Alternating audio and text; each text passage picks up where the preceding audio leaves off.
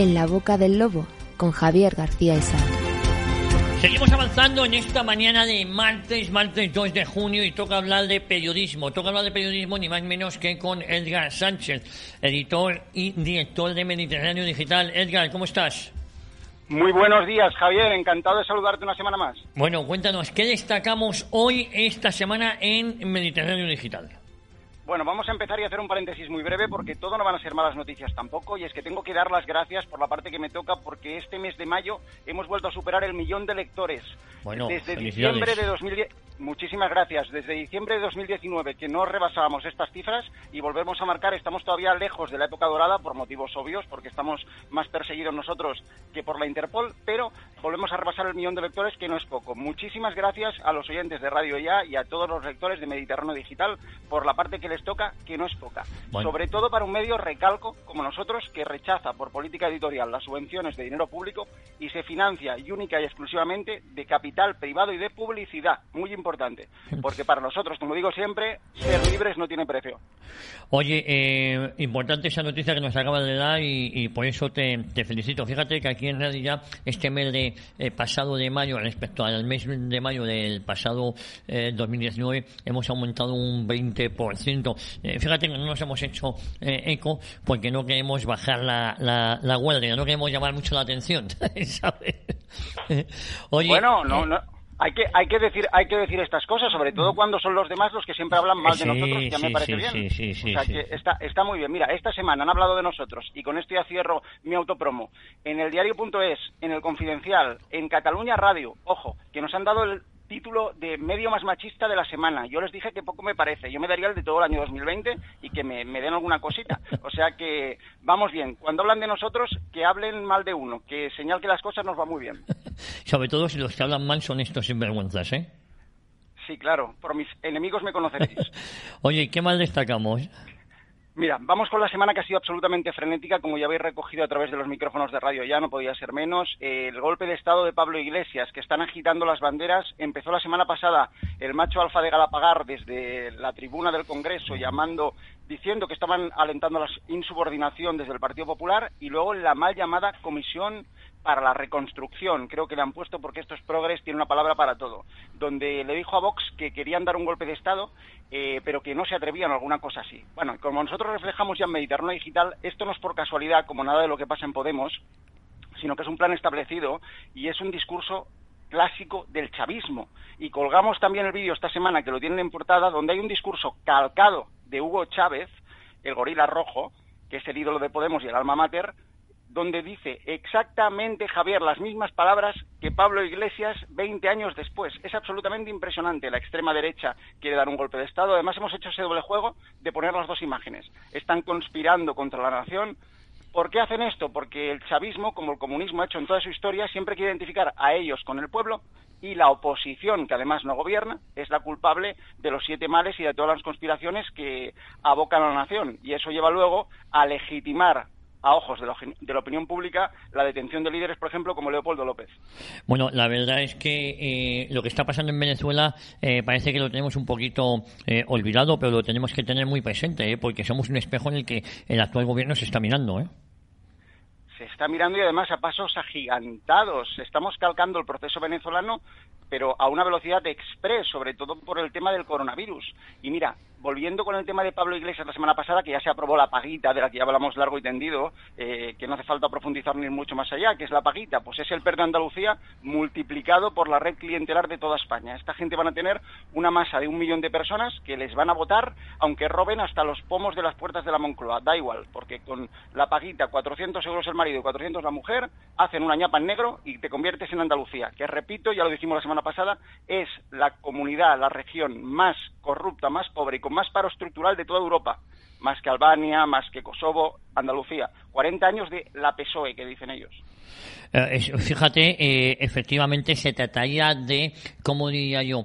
Em, el modelo andaluz que tan buenos resultados les ha dado al socialismo durante más de 35 eh, años, pues extrapolarlo a nivel nacional, ¿no?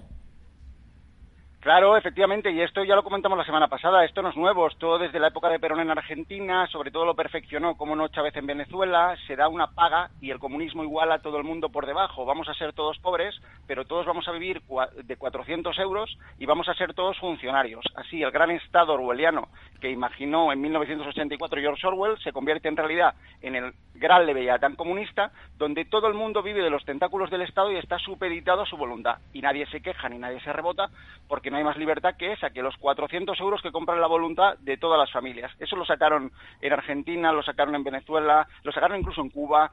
Es la paguita famosa que ellos le llaman el ingreso mínimo vital, comprar a todo el mundo por debajo. Oye, eh, más cositas. Mira, pasamos de puntillas por el tema del padre de Pablo Iglesias, que militó en el FRAP, que parece que ahora le mm, ofende mm, supinamente que mencionen a su padre cuando ha sido él el que se ha llenado la boca durante años diciendo que su padre había militado contra Franco, que había sido frapero, que había estado... Bueno, el padre de Pablo Iglesias, Javier Iglesias, militó efectivamente en el FRAP. ¿Dónde está el truco de esta gente que por eso demandaron a Germán Terch, que le imputó un asesinato? El padre de Pablo Iglesias militaba en el FRAP, que era una organización anarcosindicalista surgida del Partido Comunista. Sí, efectivamente, ellos mismos lo han reconocido. Y estuvo en la cárcel en el año 1973, que por cierto, luego se le acotó la condena. Pero bueno, fue semi-indultado. Sí, sí, sí. Bueno, eh, vamos a eh, ver, eh, estuvo 25 días en la cárcel, ¿eh? Sí, sí, eh, estuvo en el medio, que es que, eh, eh, vamos a ver, estos luchadores antifranquistas, han tenido 20 días en el talego, yo en democracia conozco bastante más gente que por sus ideas ha ido a la cárcel, entre otras cosas, por vender libros, ¿eh?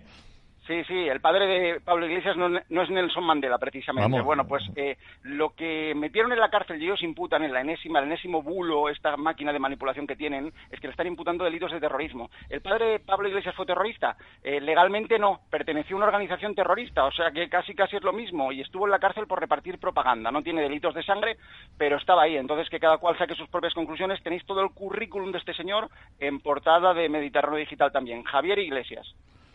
Oye, eh, efectivamente, Javier Iglesias, que cuando ha sido preguntado por mi amigo Caque Minuesa si estaba arrepentido de tal, el tío salía chillando y alborotado y, y por supuesto sin mostrar arrepentimiento. Eh, hay gente que cree que el FRAP era una organización, claro, aquí se confunde a todo antifranquista con ser demócrata. El FRAP era una secta eh, maoísta eh, partidario del gobierno, por ejemplo, del eh, Hoxha en Albania. nos hemos vuelto locos, ¿no? Como si Albania fuese el modelo en el que España una república federalista en el que España se tuviese que mirar. Eso era el FRAP, una banda de chalados que deseaban imponer en España pues un régimen muy parecido al eh, albanés. Sí, sí, tal cual, tal cual, tú lo has dicho, lo tienen en portada y lo pueden consultar qué era el FRAP y en qué terminó. Esto es como todo, esta gente siempre legitiman a sus asesinos de cabecera, como por ejemplo el recordado Santiago Carrillo, al que se le rinden homenajes y se le ponen calles. El asesino de Paracuellos, tenemos también uno de los reportajes más leídos en Mediterráneo Digital, 276 niños fusilaron estas almas de la caridad en, Paracuellos del Jarama. Oye, eh, efectivamente, tenemos tiempo para más titulares, para que me digan más cosas. ¿eh? Pues más, más cositas muy rápido. Hablando de Franco, ya que estamos con el FRAP. Atención, noticia de ayer. Franco vuelve al Valle de los Caídos. Eh, la Fundación Francisco Franco ha solicitado al Tribunal Supremo, ha recurrido la profanación que se hizo de la tumba del generalísimo en el mes de octubre y ha pedido que se vuelvan a restituir sus restos, eh, que se saquen de Mingo Rubio, donde, por cierto, ni siquiera su propia familia, es un caso único en la historia, quiere que esté ahí enterrado, pertenece y está secuestrado el cadáver al Estado y quieren sacarlos, que aquí hacemos ya eh, política necrológica, no sé cómo, cómo definirlo. Bueno, pues han pedido y han recurrido al Tribunal Supremo que se restaure y se restituya ese error histórico y lo vuelvan a llevar al Valle de los caídos.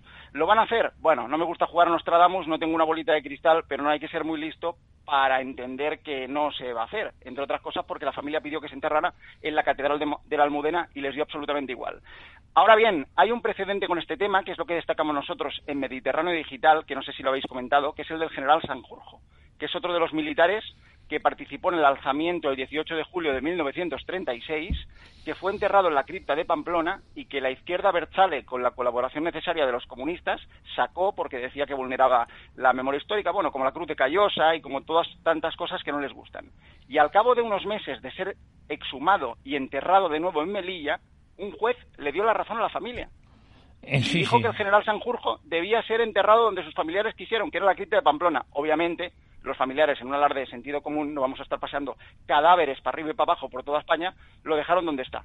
Pero les dio la razón. Ojo que hay un precedente. Bueno, yo lo hubiese metido. Lo que pasa es que vemos qué pasa porque la familia Franco es otra historia.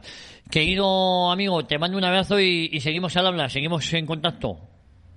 Un abrazo muy fuerte, Javier. Y mira, déjame que termine con una cosita que te va a gustar mucho. Silvio Berlusconi, uno de nuestros grandes ejemplos de cabecera. De 83 años, deja a su novia de 34 por otra más joven. Esta semana en Italia, que es un escándalo monumental. ¿Será que se le ha hecho mayor? Las de 34 ya, mm, a él no le gustan mayores, como la canción. Bueno, eso puede ser también. Te mando un abrazo muy fuerte, tío. ¿Vale? Un abrazo, Javier. Hasta la semana que viene. Adiós. Hasta ahora. Adiós.